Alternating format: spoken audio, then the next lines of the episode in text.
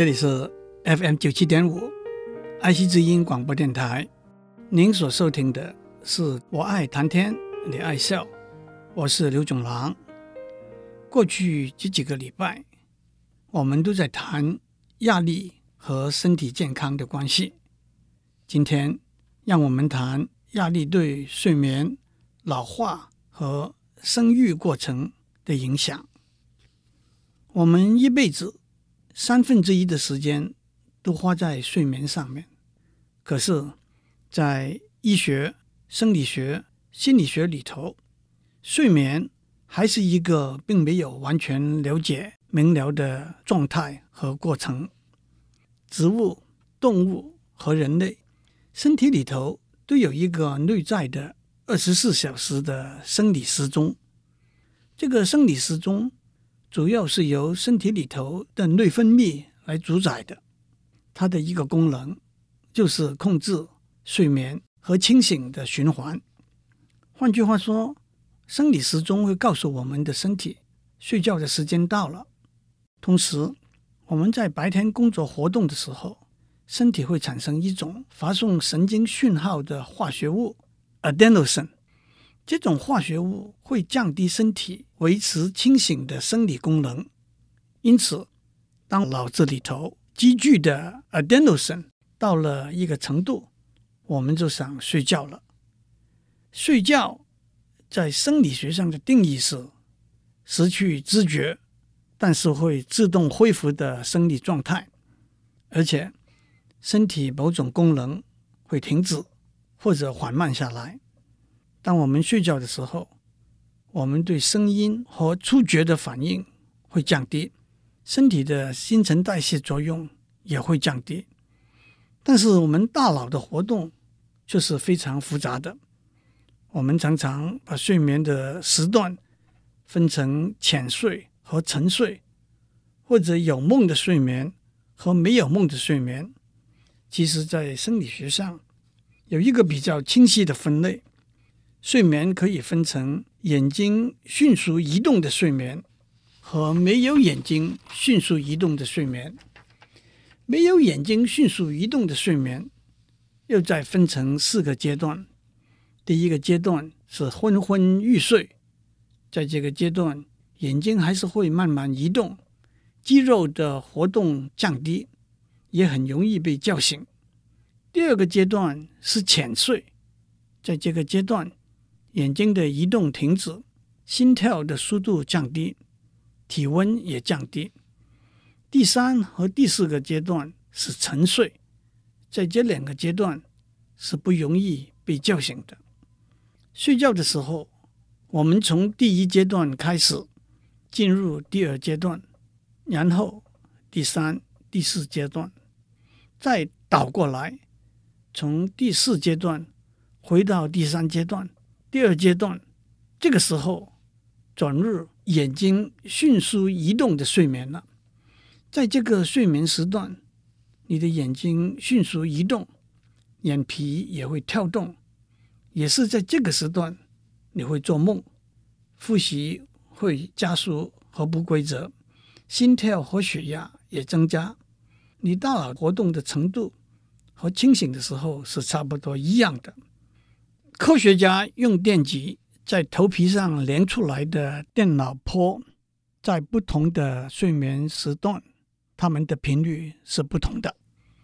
从没有眼睛迅速移动的睡眠的第一阶段开始，一路走过二、三、四阶段，再倒过来回到三、二阶段，转到有眼睛迅速移动的睡眠。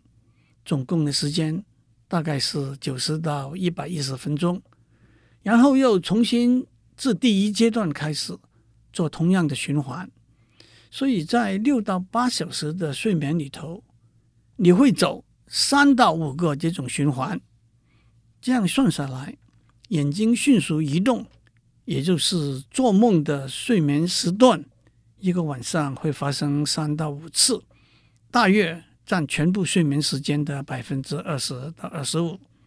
那么，睡眠的功能是什么呢？它可不光是休息这两个字而已。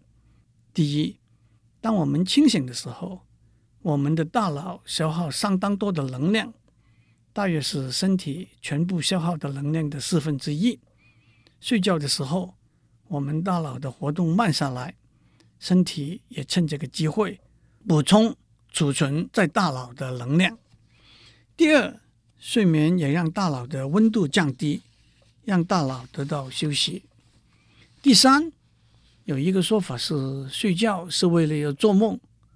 支持这个说法的一个证据是，假如我们一天没有睡觉，第二天睡觉的时候梦会做得特别多。但是这个证据只能说我们需要做梦，但是没有说出做梦有什么功能。站在心理的观点来说，做梦的原因和后果是一个大题目。让我们先撇开不谈。站在生理的观点来说，上面讲过，做梦的时候，我们大脑的活动不比清醒的时候少。有些科学家认为，做梦可以让大脑在清醒的时候不太活动的部分得到一个运动操练的机会。第四，睡眠跟认知是有关联的。有时候一个困难，不知道怎样解决的题目，睡了一觉醒过来的时候，答案就在脑海出现了。第五，睡眠会帮助把清醒时候收集的资料整理，甚至把资料之间的关联性建立起来。在清醒的时候找不到的资料，睡眠可能会帮助大脑把它找出来。第六，有些专家认为在白天，磨损破坏的神经细胞可以在睡眠的时候修补复原。第七，睡眠带给我们良好的情绪状态。接着，让我们谈睡眠和压力的关系。这是一个双向的关系。睡眠不足会对身体产生压力，同时压力也会影响睡眠。当我们睡觉的时候，负责对外来的刺激。做出反应，让身体进入兴奋警备状态的交感神经系统会慢下来；负责让身体进入一个平静松弛状态的副交感神经系统会启动，增进消化功能，把能量储存起来。某些荷尔蒙，例如糖皮质激素的分泌会降低；某些荷尔蒙，例如生长荷尔蒙。和某些性荷尔蒙的分泌会增加，睡眠不足，这些荷尔蒙的分泌就朝着反方向走，该减低的不减低，该增加的不增加。特别我们在上面讲过，交感神经系统分泌的糖皮质激素对记忆力是有害的，因为它会让神经细胞之间的连接受到损害。减少新的神经细胞的产生，甚至引起神经细胞的死亡。糖皮质激素也会把大脑里头储存的能量消耗掉。这就是为什么我们开夜车准备考试，到了考场突然发现脑海一片空白，许多东西都记不得的原因。而且睡眠不足也会影响身体新陈代谢的功能。和免疫的功能。反过来，也正如我们预期，压力会让我们睡不好。我们在上面讲过，在压力底下，大脑会分泌一种叫做 CRH 的荷尔蒙。CRH 是会压抑睡眠的，特别会影响我们最需要的第三和第四阶段的沉睡。一个原因是它直接影响大脑的反应。另外一个原因是，它会帮助启动交感神经系统的活动。压力不但让我们睡不着，也让我们睡不好，降低睡眠的品质。这样讲来，大家都会很担心：睡眠不足形成压力，压力又影响睡眠的时间和品质，会不会从一点点压力或者一点点失眠开始？雪球越滚越大了。答案是我们不必太担心。当睡眠不足到达某一个程度的时候，我们身体已经是到了吃不消的地步，压力的作用也就不那么显著了。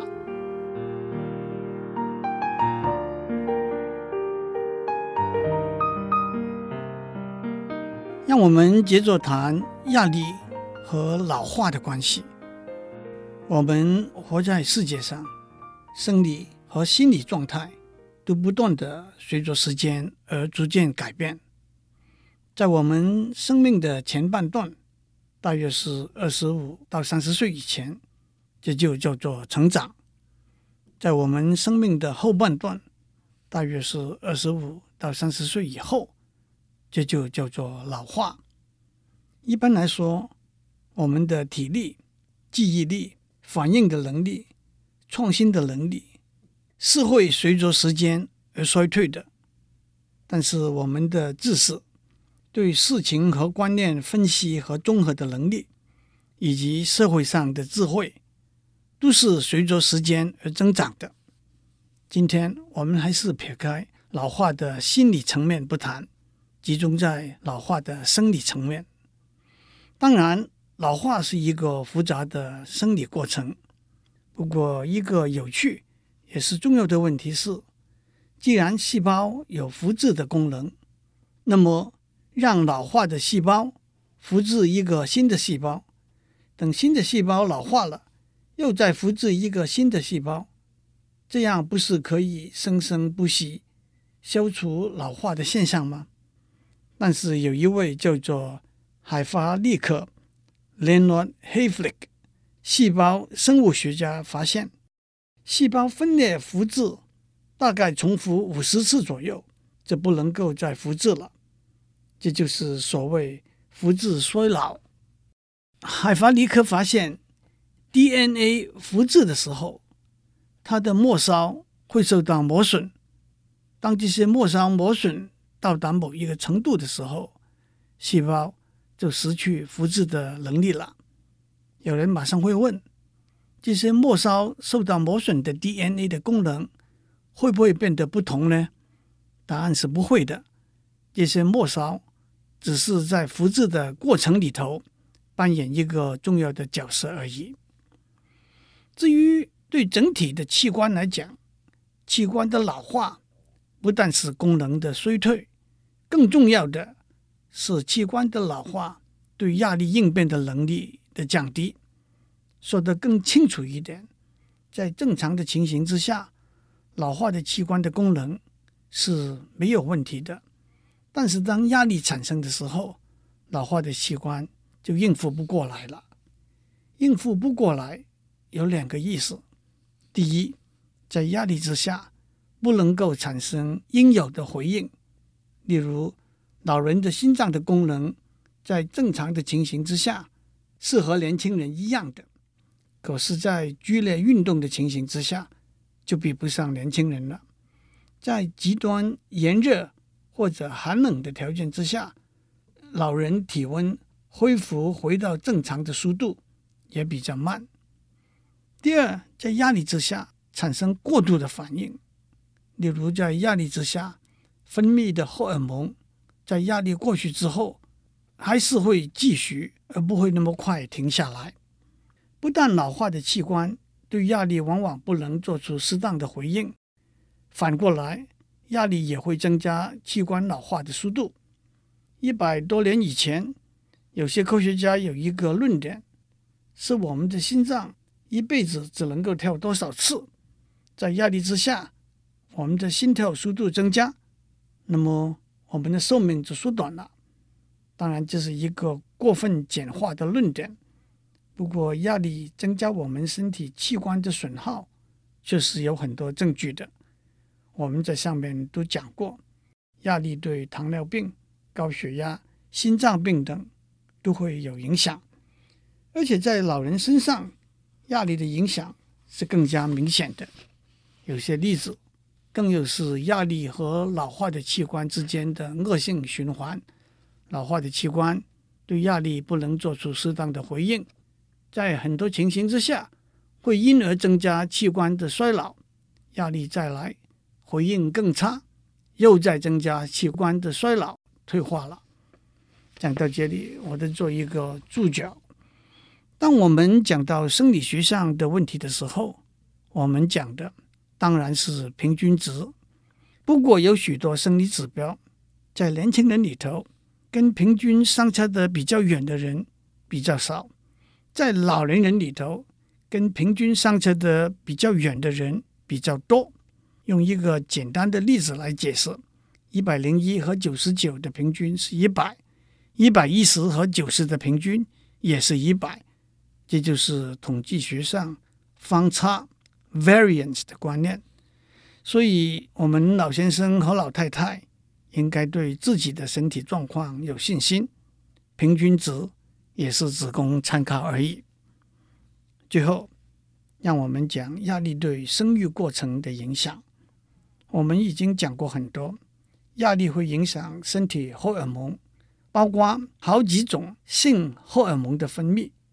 压力也会影响交感神经系统和副交感神经系统之间的互动，那就是兴奋和舒缓的生理状态的转换。很明显的，这对生育过程有相当密切的影响，尤其是女性排卵、受孕、流产等生理现象都会受到压力的影响。在女性生理周期的前半段，身体里头好几种荷尔蒙的分泌会增加，触动卵巢排卵的作用。当这些荷尔蒙的分泌因为压力而减少的时候，就降低了正常排卵的机会了。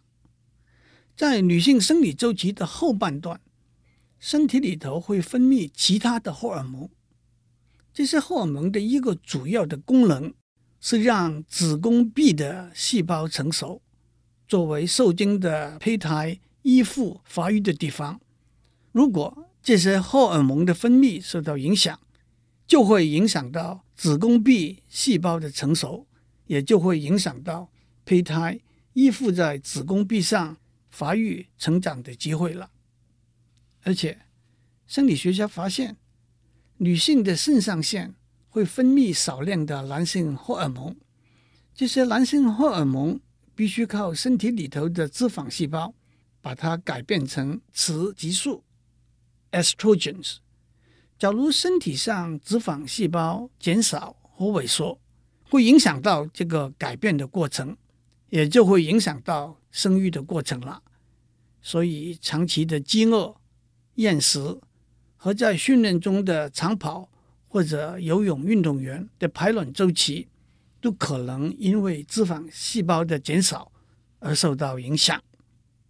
还有，当怀孕的母亲在压力之下，身体里头血液的流动会影响到流到胎儿的血液的数量，母亲的心跳速度会直接影响到胎儿的心跳速度，也是压力可能招致到流产的可能。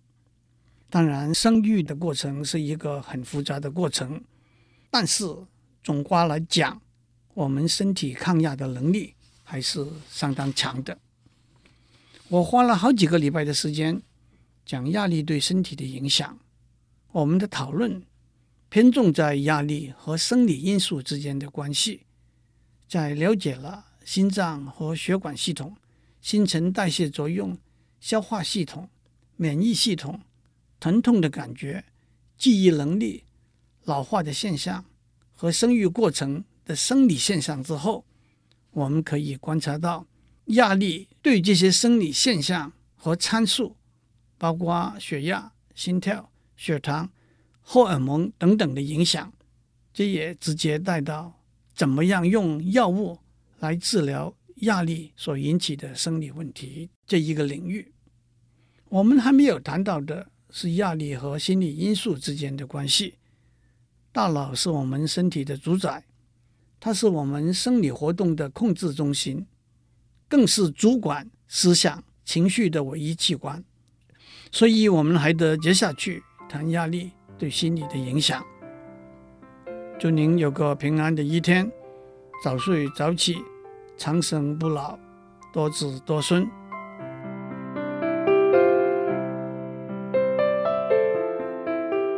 以上内容由台达电子文教基金会赞助播出。